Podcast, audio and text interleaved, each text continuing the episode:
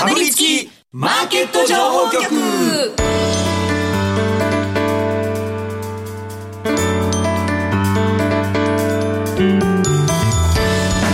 金曜夕方はラジオにかぶりつき皆さん1週間お疲れ様でした。進行役の八木ひとみです。さあ今週もこのお二人とお話進めてまいります。B コミさんこと坂本慎太郎さんそしてスパローズ大和勝孝さんです。よろしくお願いします。さっきのあの 休憩中のエピソード話してくださいいやいやいやいや。やばい面白かったんでラやばい話が飛び出しましたねラジオでこれ聞かせてくださいやあの先週末に、あの高校3年生のいはい。女の子とちょっとお話しする機会がありまして、あ職業訓練的な？うんなんかあの他局さんでラジオの収録してたんですけどそれを一日こう密着みたいな感じで見て見に来られてたんですけど、はい。ね、それで、まあ、打ち上げみたいな感じでみんなでハンバーガー食べてたらまあ健全健全俺飲み行くのかと思ってドキドキしてたよ。え そしたらなんか「八木さんってすごいしたたかですよね」って 18歳の子に言われて。したたかな。したたか。したたかな女。したたか。ちょっといじられてる感じもある。どうどうなんですかね？だからどうなんだ？八木さんってしたたかなのかな。なんかまあそうなんつってあの、でもその子は、あの売れるアイドルを見極めるのが得意らしいんですよ。でその子に「したたか」って言われたから、もう悪くないなみたいな感じになって。い。やそう。っていうかその子に言いたいけどもう売れとるやないかいって言ったんだよそれは遅えぞっていう。いやそれでなんかあの将来マネジメント業務とかをやりたいってそのプロデュースとかマジマネジメントとかやりたいって言うから、あぜひお願いしますって言っておきました。っていう話。なるほど。したたかったついについについにそいつがしたたかだったんじゃねえかっていうまあそんな話なんだけど。いやいやいやいやでもなかなかねね。いいね八木さんもついにあの自分でマネージャーを抱えるぐらいな。は幅広い世代の人と話すと発見があるなと思って、ええ。どうせおっさんとしか飲んでないしみそたいな。いやいやそんそんなこともないんですけどね。いや本当僕なんてに言われたんだったか。コミコミ強。コミ力強。コミ力強。って若者に言われて。あ それはコミコミュ力の化け物ですもんねだっあいやいやめっちゃねいいよね馬山さ。んこれあそんな言い方するんだと思って。コミュ力強。今日 弱も言うんですか？ね苦手。なコミュ力弱なんですよ。その上とかもあんのかね。なんかもう。なんかそれぞれね、自分の新しい発見がありますけれども、そういった話をしてるうちにちょっとオープニングークもなんかしたたかな作戦があるんじゃない？全部。かい。ちょっとえっ、と何の話でしたっけ？あそう島そう島なんか閉めようぜっていう話を。はい。さて今日はですね、番組後半で RES 代表お金の学校マネバ主催の小玉和樹さんをゲストにお迎えいたします。ご自身の投資スタイルや金融教育サービスを手掛ける小玉さんの視点から投資における重要なポイントなど伺っていきます。どうぞお楽しみに。超有名 YouTuber ですよね。あー楽しみですね投資系だったらもうね知らない人いないですよ。チャンネル 覚えたての言葉使いたい。子供みたいになってチャンネル登録者数がはい。15.5万人を超えているということでね、すごいですよね。銀の盾持ってますね。ね、あきっとね。後ほどじっくりとお話を伺っていきます、さてこの番組は YouTube でも同時配信しています。この後午後5時からは YouTube 限定での延長配信になります。動画でもぜひご覧ください。また番組ウェブサイトにウェブサイトには今日の資料がアップしてあります。ダウンロードして参考になさってください今日もかぶりついて聞いてしまうような株情報てんこ盛りでお送りしていきます。かぶりつきマーケット情報局。この番組は岡三証券の提供でお送りします。かぶりつきマーケット情報局。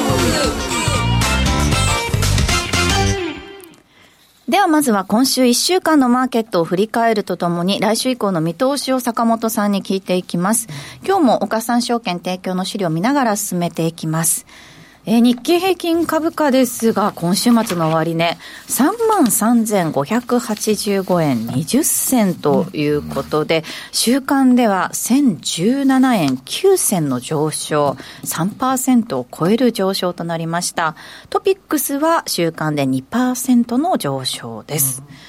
いやー、まだなかなかね、勢いが。今年の高値やんほぼみたいな。うん、そうですね、今年7月3日が3万3753円33銭なので、もう本当、捉えられる水準まで来てる、しかも値持ちがいいってワンタッチじゃなかったからね、意外と週末まで持っちゃったね。そうですね。あれだけ上げた後だから、はい。ドンと来るかなと思いきや、まあ、したたかな人はそう思ってたでしょうね。は いいつまで引っ張るんですか？まあでも、業種を間違ってたりしたら、全然、僕はそうだったんですけど、そうですね。だけど、なんやねん、これはと、ねいうことなんだけど、まあ、でも意外とシンプルに解説をすると、事象から言うと、金利が下がってるよねっていう、まあ、まあ、いうのもあるんですけど、まあ、金利下がることは株価にとってプラスですからね、っていうのは当たり前日米。ともにですよね、金利の低下。そう、やっぱり金利がすべてなんか中心だよね、この何年かね。で、まあそこは、えー米国のですね、まあ金利が、まあ意外と5%ぐらい10年あった時期が、まあ10月とかあったじゃないですか。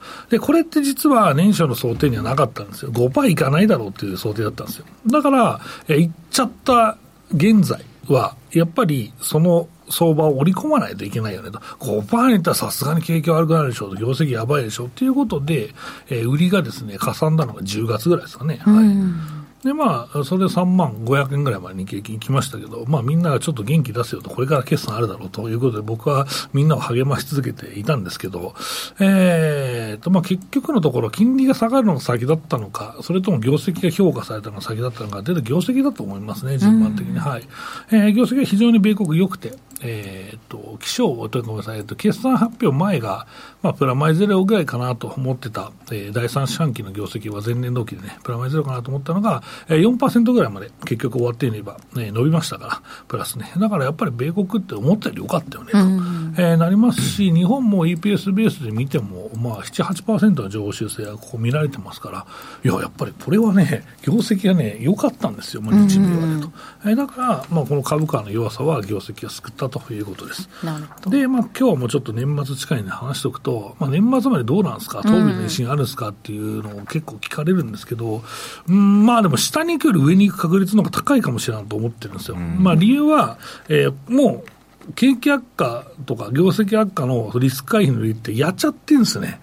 10月に。あ、その10月の頭のとか、これ何回もやれるもんじゃい。ないから、これ、みんなが楽観だったところにぶち込みに行かないと効かないから、だし、まあ、データ見てもその、まあちょっと小売りが悪かったっていうのはね、この、このまあ、先週えーの指標ではありますけど、まあ、そうそう、ええ。そこだけをついて、まあ、年末安値まで持ってくることって難しいと思うんで、で、やっぱり一番のそのジョーカーをね、えー切ってしまったので、まあ、その、景気悪化の売りっていうのは、それが跳ね返されちゃったから、はい。だから意外とこれってもう来年を、まあ、先取りしに行くんじゃないかと。で、米国もある意味、その金利だけ見ると環境はいいから、えー来年、えーまあ、金利ね、えー下がるでしょう、下げるでしょうと、1%下げるでしょうというような見通しになってるから、やっぱ業績もまだ伸びるよね、と、えーいう形で、まあ、今でも11、2%増になってますから、来年。で日本もまあね、僕だけですよ、ほぼ10%増ですよ、今年以上行く行くよってのが、まあ、それはもうすでにもう乗ってる状況ですから、ほぼね。なので、えーとまあ、このまま伸びていっても来期もまだ10%伸びるんじゃないと思ってるんで、まあ、あ日本を4期連続増益の日本を買うか、まあ、王道のアメリカを買うかというのの選考がどっちになるかで、ちょっと株価の上がり方変わってくるかもしれないですけど、まあ、意外と、うん、あの買いで頑張ってた人は報われたなと。で、山本さんさっき言ったんですけど、セクター間違ったり銘柄間違ったら全然儲かってないよと、えーいう話なんですけど、まあ、これはね、もう今年のテーマだよね。グロースダメでした、みたいな。で、まあ、まとめてないけど、グロースダメだった理由ってじゃあ何なんですかっていうと、いや、プライムの上の方の増益がめっちゃいいんだもん、そっちみんな買うよねと。今までだから、その、高く評価されすぎちゃったんだよねっていうのの調整がグロスで起こっていると、えーいうことなので、まあ、意外とね、えーまあ、プライムの上の方が伸びた年だったら、まだ来年もそうなるんじゃないかなと、えー思ってますけどね。はい。業種内での選別もそんな感じですか？業種内での選別もそう、まあ、業種内の選別は、えーちょっとまだ、えー製造業でも、えーその仕入れとさ、えーと売価のバランスが取れてない、値上げがきれいにできないところとかあるので、その辺はちょっとまだもたついてるんですけど、できるとこから買われてるっていうのが印象ですよね。では、個別でも確認していきたいんですが、東証プライム市場の騰落率ベスト30、まずトップに顔を出しているのが、えー、2453のジャパンベストレスキューシステム。うん。こちらは週間で54%の上昇でした。そうですね。あとは、もう一つですね。同じようなはい理由で、はい。9783のベネッセホールディングスですね。こちらは週間で36%高となりました。ね。まあ、こちら TOB、MBO で、えーまあ、上場が廃止ということなんですけど、ジャパンメスレスキューもね、すごくね、いい、まあ、会社で、僕も、まあ、大好きな会社でして、なんだろうな、うんと、意外と、その、駆けつけ系の、まあ、あ仕事をやっていたりとか、あと、キッザニアに協賛してたりね、意外と、えー、馴染み深い方いるかなと思うんですけど、ええうんまあ、いろんな、まあ、取り組みを、まあ、やっていて、そろそろこれは行くんじゃないかなと思ったら、TOB でしたね、と、えーいうことでしたし、あとは、ベネッセも、真剣ゼミを立て直したいということで、はいまあ、欧州のファンドと組んで MBO と、2600円かな、えー、っていうふうになっているんですけど、まあ、そうね、意外と、うん、真剣ゼミ、うん、やってる人って意外と、昔みんなやってたイメージやってた、ありますよね。やってそうた。赤ペン先生送ってました。今ね、タブレットでね、だから、あージャストシステムがね、えー結構やってたりとか、あとは、そうだね、えーっと、Z 界でも最近なんで。あー Z 界もやってました。そうそうそう。だからそれ低年齢化してるんだよ。顧客じゃないですか。そうそうそう低年齢化してる完全に。そうそうそう意外と僕らの頃 Z 界めっちゃ難しかったけどね。Z 界は高校になってからやったそうイメージですそういやいや低よね。年齢化してるのよあそうなんですねそうそうそんなのもあって、意外とね、食われてる部分もあるのかなとか、まあ、思ったりするのと、あとは、えっと、まあ、リテールの部分かな、もうあると思う。昔ながらのさ、学校もあってさ、うちのあの副教材使えませんかとかいう 影響もいまだにああるからさ、まあ、そういうのもあるけど、まあ、一応理由、名目は真剣ゼミの立て直しっていうような形でしたけどね。はい。うんうんうんえー、ということで、MBO が、あーまあまあ、これはあと、言いたいのは、えっとはい中間期とか、期末の時にこれ出やすいですよねと、まあ、一区切りついているので、業績が。だから、えっと、それはまあ逆に決算をいいかなと思って買った人、おまけだったりもするかなということですね。まあ、本当少ないけどね、数はね。はい。1939よりも2級と4級とかの方が出やすいっていうことですね。はいそしてもう一銘柄上昇率19位に顔を出しています、5975のトープレですね。こちらは、えー、トープレはですね、プレス、えーまあ、名前のプレス、プレプレスのプレ、プレなんですけど、まあ、プレスをね、えーまあ、やっている会社で、冷凍庫とか、あとはなんだろう、トラックの箱とか、トラックのトラックってさ、あの、箱がついてんじゃん、あの、荷台。はいはい。あの上の屋根がついたら、はいあれとトラックって別に基本販売されるんですよ。あ、そうなんだ。だから買いに、箱屋に買いに行く。箱屋っつったらなんかこれ、言い方悪いけど、箱を売ってる店に買いに行くんですよ。はい。で、とか、あとはキーボードとかも、これ絶対これあれですよ、みんな僕と同じぐらいの年でなんか、あの、アンテナが高い人はキー、トープレのキーボードは最強だみたいな話を。パソコンのキーボードです。そうそうそうそうそう。キーボードって言うと意外となんかね、あんまさっき使わないからね、使わなくもないか。ああ、確かに。タブレットとかのね、方が多いのかもしれないですね。あそうそう多いからねうんなるほどそ。トープレのキーボード。トープレのキーボードは昔から老舗で高級品に強みがあって、めちゃめちゃ打感が最高なんですよ。はい。ああ、リアルホースだっけシリーズ。へーやってまあ、まあ3万とかするんですけど。えでもこれでも10年とか使えるから意外と安いよ。僕、家でも会社でも全部これですよ。はい。なんですけど。そこの会社の業績ですか？これははい、業。績ですね、えっとええまあ、すごく業績が、プレス部品がやっぱり主力で、これがやっぱり相当の挽回生産で伸びて、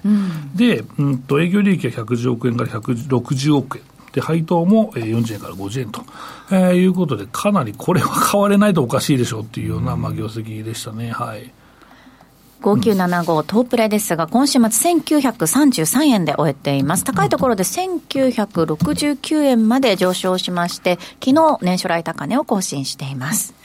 えーそしてもう一銘柄、東証グロース市場の方から、下落率トップに顔を出しています、3070の雨傘見ていきましょうか。はい、はいえーとこちら、婦人グッズのですね、えーまあ、みまあ、あをやっている、まあ、会社ではあるんですけど、やっぱ、靴がね、厳しいよね。意外とアパレルって復活してるんですけど、他の靴の会社見てても結構厳しいと。えーいうのもあるのと、まあ、業績がずっとこの、しぼみ続けているというところですね。まあ、ずっと赤字ですし、四半期でも全然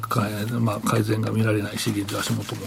で、えー加えてですね、株主優待をね、えーこれやってて、これ、婦人靴は100株持ってるだけでもらえたんですよ。はいだからこれも、だから数百円だから3、4万、3万ぐらいかで、まあ、もらえたんですけど、まあ、これを、だからちょっと解約するという話がまあ出てきまして、えー100株持っててもらえなくなっちゃって、株価下がってるから、から、まあ、普通買いますか、ええで売るかなんですけど も、ここは業績もあるし、付き合いきれんわっていう形で、こうあの株主の置き方が見ていただいたんじゃないかなと思っている状況ですね。はい。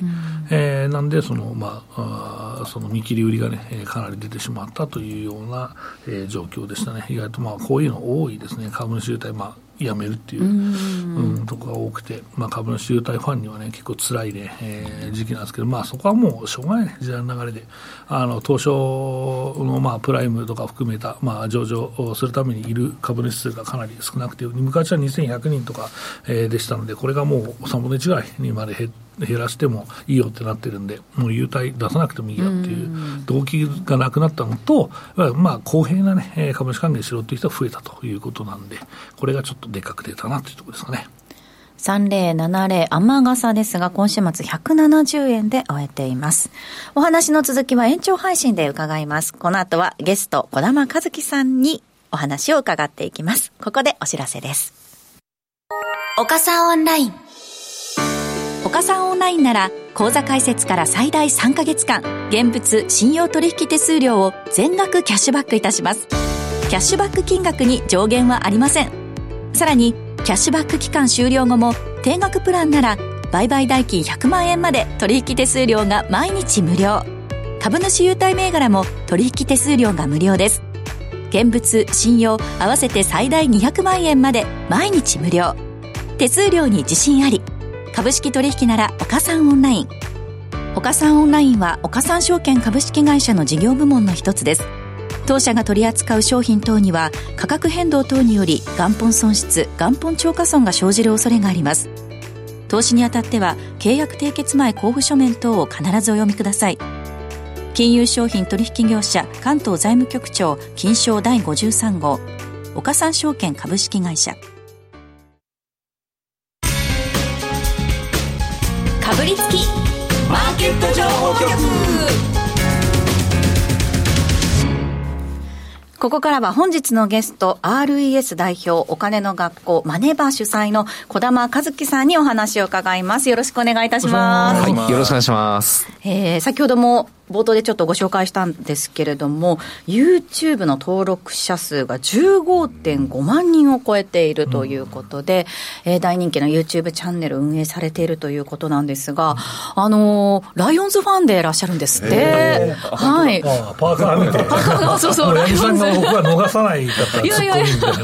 さっきな。んか直前までちょっと、はい。あの、最近の野球選手の話について、はい。ストブリーグ熱いねなんていう話をしてたんですけれども、はい。あの、さらに詳しい情報をですね、伝えしたいと思います。えーこ どういうことですか？もう今度は飲み行ってくださいよ、これ。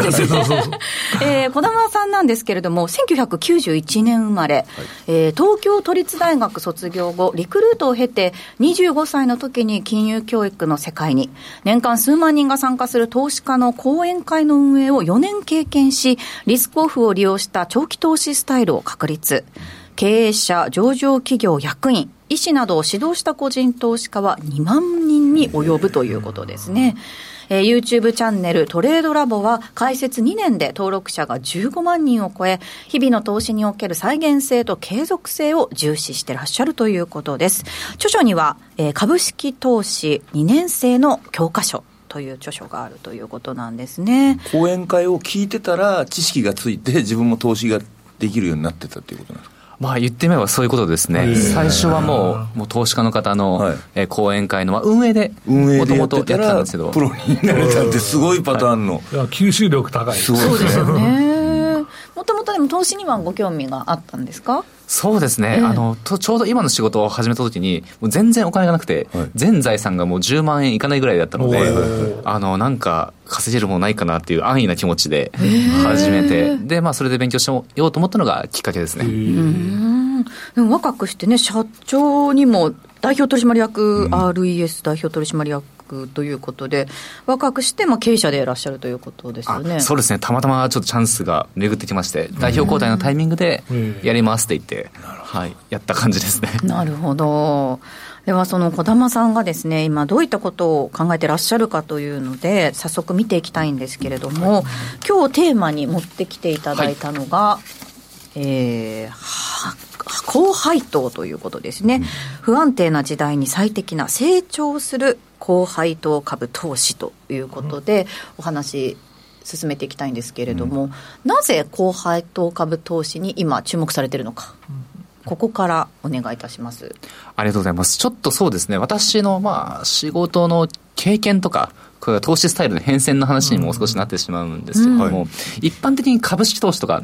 っていうと、安く買って高く売る、はい。まあ、その差益を取っていくっていう、はい。まあ、その利益を積み重ねていって、まあ、資産作っていくっていうイメージあるかなと思うんですけども、投資教育の現場をやってて、やはりそのえー再現性の低さ、いや、一時勝つことも全然できるんですけども、継続して続く、続かないケースがほとんどだなっていうのが、やっぱりこう思いまして、自分自身もですね、あの、最初は FX のこう短期トレードですね、スイングの短期トレードをやって、やったりですとか、まあ、実際うまくいったケースもあったりしたんですけども、やっぱりこう相場環境が変わると、全然こう、値動きも変わってきますし、一つのノウハウがやっぱ通用しなくなるってことがよくあるなというふうに思ったんですね。山本さん、ものすごいうなずいてらっしゃいますけど。そうですね。やっぱ僕の左側のニーサ枠はそういうの買ってるんですけど、右で勝負やったやつの不安定さといったらもうむちゃくちゃなんで、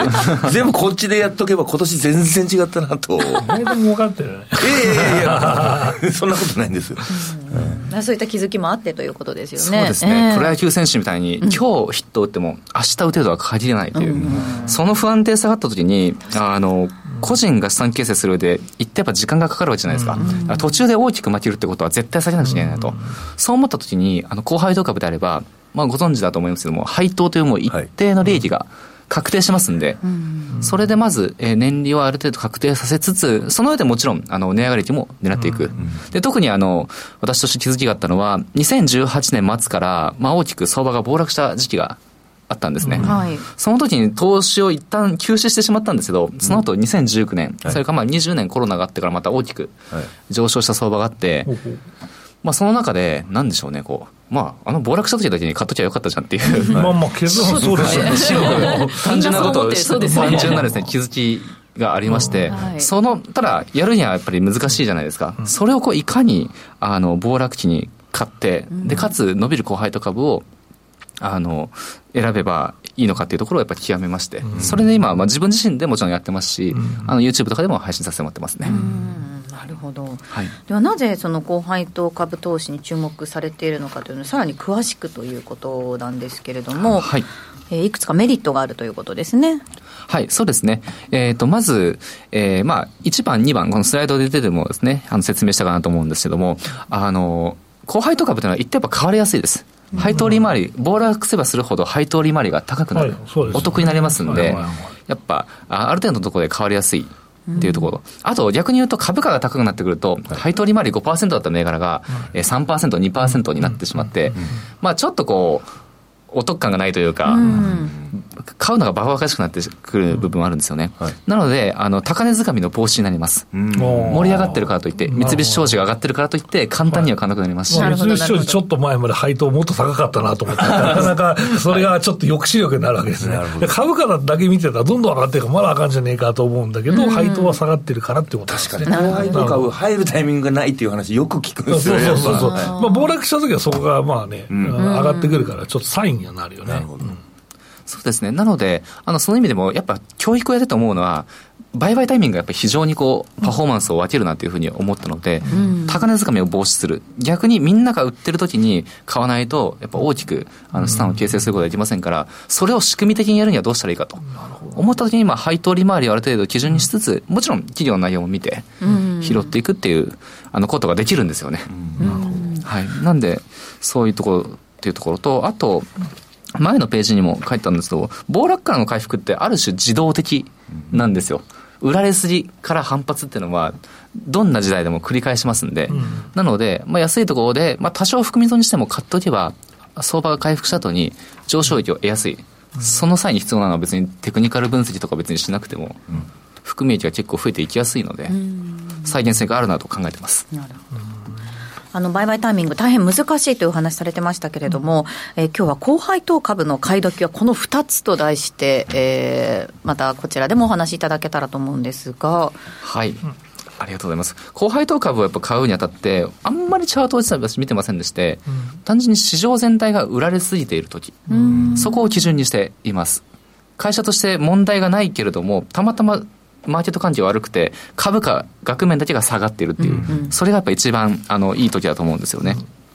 で、具体的にはそうですね、えっと、私が見てるのは、例えば日経平均の、えー、騰落レシオとか、あとは PBR を見てます。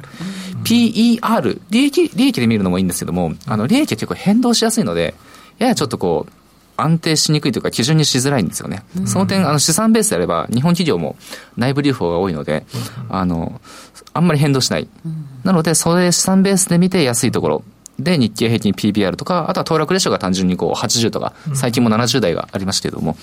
もう、もう、あ、振られすぎだな、怖いなって時に 買うっていうことを、まずやってます。なるほど。はい。あともう一つがですね、えー、最悪の材料ですね。うん、先が見えない最悪の材料。銀行が破綻したとか。まあ今年3月とかありましたね。ありましたね。もう恐怖感満載のね、はい、えー、ところ。えー、去年ですと物価上昇がひどすぎて、もうまだ上がるんじゃないかっていう、うん、最近だと国債の金利がもう急騰して5%いきましたけども、はい、もっと上がるんじゃないかっていう、なんか、うん、ああいうあの先が見えない、もう最悪の材料が出てるときに、あの比較的、あの最も期待値の高い買い場が来やすいですね。へなかなかね、やっぱりあそこまで下がると、ちょっと怖くて入れないみたいな時もあるかと思うんですけれども。なんかリーマンショックの時にやってたとか、そのやっぱり大きなニュースの時は買うみたいな。いや、でもね、なかなかスイッチが入らないからね、いや僕はだから入らない人を後ろから蹴り飛ばして入れ入れるような仕事をしてるんだけど、まあこの前のね、時もそれでよかった部分もあったけど、まあ意外と難しいよね、でもね。そう、ただ本能的に恐怖を感じるほど最高の買い場というふうにもおっしゃってるということですよね。結構ちょいちょい恐怖感じてるからね。そうそうそう。あとちょっと長い目で見てっていうことですね、大底を当てるっていうことに関しては、はい、そうですね、そもそも株価の天井もそうですけど、大底なんてピンポイントに当てられませんから、だからある程度この辺かなっていうあのところでいいと思います。まあ、だからこそ数字の根拠が必要なんですけど、あのある程度も含み損でもいいよっていうこう気楽な考え方で、で、1年後に上がってくれればいいなっていう、うん、そういうあの考えであれば、ある程度恐怖感がある中でも、うん、こう、気張りすぎずにこう買いに行けるんで、うん、そこは結構大事な考え方だと思ってます。なるほど。この後ですね、延長配信の方で、高配当株の選び方の重要ポイントに関して詳しく伺っていきたいと思うんですけど、大和さん、ここまでのお話でちょっと気になったところはありますか？そうですね、本能的に恐怖を感じるときって、もうすでに相当負けてて、身動きが取れないパターンがあるから、そうならないために僕はやらないといけないなっていうか、余力を残しとかないと、動くこともできないなっていう感じだなと思いましたね。そうですねなかなかね、皆さんからもあのメッセージいただいておりますけれども、あのいつも見てますよっていう、児玉さん、いつも見てますよっていう方とかも、はい、いただいたりとか、ね、えチャンネル登録してますっていう方から連絡いただいたりとかもしていますけれども、この後も引き続き延長配信の方で、えー、高配当株の選び方、重要ポイントについて伺っていきます。また、今注目している業種の個別銘柄のピックアップもしていただきますので、引き続きお付き合いください。さて、ラジオタイムあっという間にエンディングが近づいてまいりました。かぶりつきマーケット情報局。この番組は岡三証券の提供でお送りしました。実際に投資をされる際の判断はご自身でしていただきますようお願いいたします。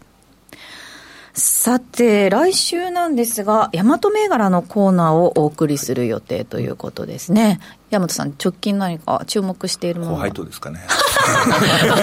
今日のに。めちゃくちゃ影響を受ける。宿題後輩とそうですね。いいよ、やろうやろう。この後ね、なんか、あの、その後輩とかも、スクリーニングの仕方とかも伺っていければね。皆さんに興味ある人もいるだろうからな。うん、そうですよね。来年から新任砂漠スタートということなので、そのあたりも含めてですね、後輩当株注目高まっていますけれども、うんじゃあちょっと大和さんの銘柄選びの参考にということで、はい、引き続き延長配信でも児玉さんにお話伺ってまいります。えー、ここまでラジオタイムのお相手は坂本慎太郎さんそして大和勝孝さん児玉和樹さんでした。皆さんどうもありがとうございました。ありがとうございました。かぶりつきマーケット情報局ラジオお聞きの方とはここでお別れです